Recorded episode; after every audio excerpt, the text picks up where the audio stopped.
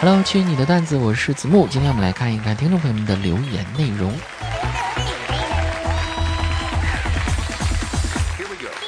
齐老说，刚刚回顾了宋小宝吃面的小品，感觉能完全吊打近两年来春晚所有的语言类节目，不说教不升华，纯粹的搞笑，非常好看。啊，你说的是那个什么海参炒面是吧？海参是正经海参不？海参是海参，正不正经我就不知道了。是那个吧？我记得这个结尾还是升华了的，说什么做生意要讲良心，对吧？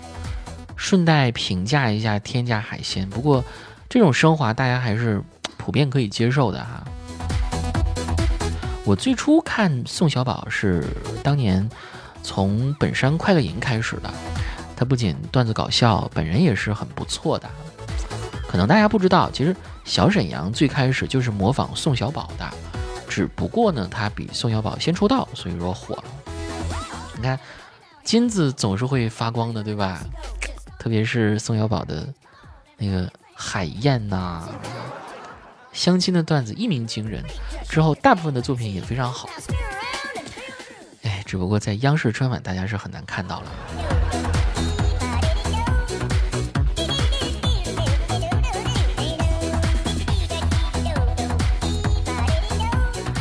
拉风老实人，他说：“这个世界太不公平了，渣男那么渣，为何还那么轻而易举的撩到妹子？我们这些本分之人，为何被称为直男？”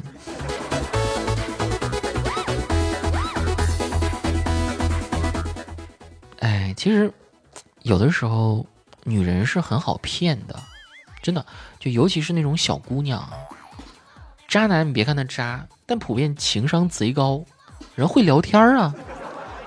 就是会聊天的人能够给对方带来好心情，让对方依赖你，而往往这种找到的他的对象的质量还很好。你看，如今女方自己有实力、有能力的不占少数，那你说人家找男人是图啥呀？他不就图你能给人带来精神上的快乐吗？哎，对，身体上的快乐也算。而有些男人。他本人木讷啊，他找女朋友全靠什么物质供养？你说就这样的，上交全部钱也不捞好，那人家到时候还会埋怨：哎呀，我嫁给你真是亏了。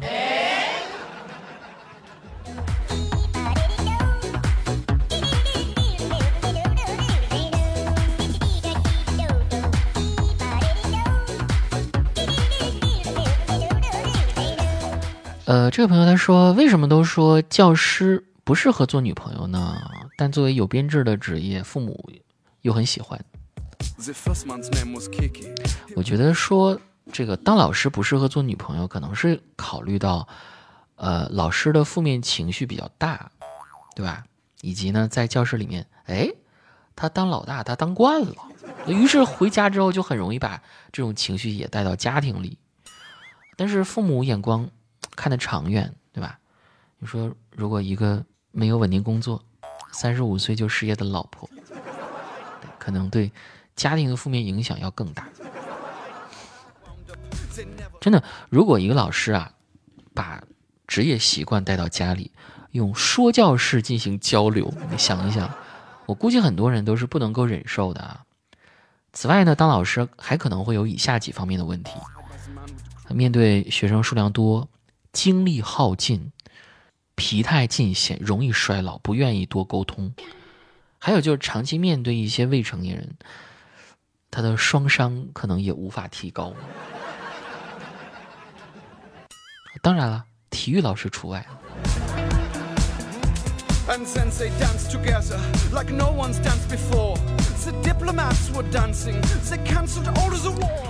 骑着马找驴的人，他说：“子木想问一下，你接吻的女生，接吻的时候女生为啥都要闭眼睛呢？为了把你想象成是他最爱的那个人啊！别说女生啦，我是男的，我也喜欢闭着眼睛，因为我不喜欢看到对面胡子拉碴呗。我在说什么？”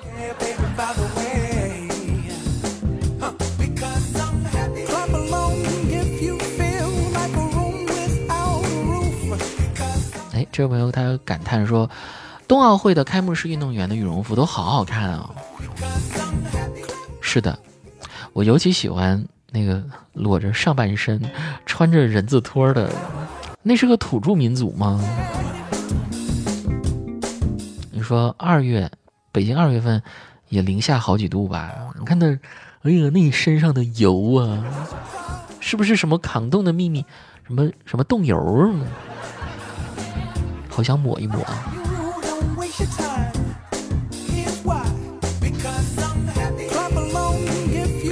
女朋友会时不时的冷落我，该怎么办？我们可以说是相互喜欢，但有一段时间不知道什么原因突然被冷落。虽然一段时间又缓和过来了，但始终有一种不被重视、招之即来挥之即去的憋屈感以及不安全感。我也可以冷落一下他吗？我想知道自己在人家心里的地位。很多时候啊，男女关系就像是在博弈。一旦妹子觉得你把她的地位抬得很高，那她就会把你的地位放得很低。切忌患得患失啊！就算你真的患得患失，你也不要在妹子面前表现出来。有句话虽然它不好听，但确实是真的。恋爱中先告白的一方，或者说先就是付出更多的一方吧。他往往处于劣势，啊，哎，冬奥会不是有个项目，觉得就非常形象的，可以给你做个比喻啊，就是什么项目呢？冰壶。我觉得谈恋爱就像冰壶一样，你不能用的太大力，也不能太伪，而且要讲究策略。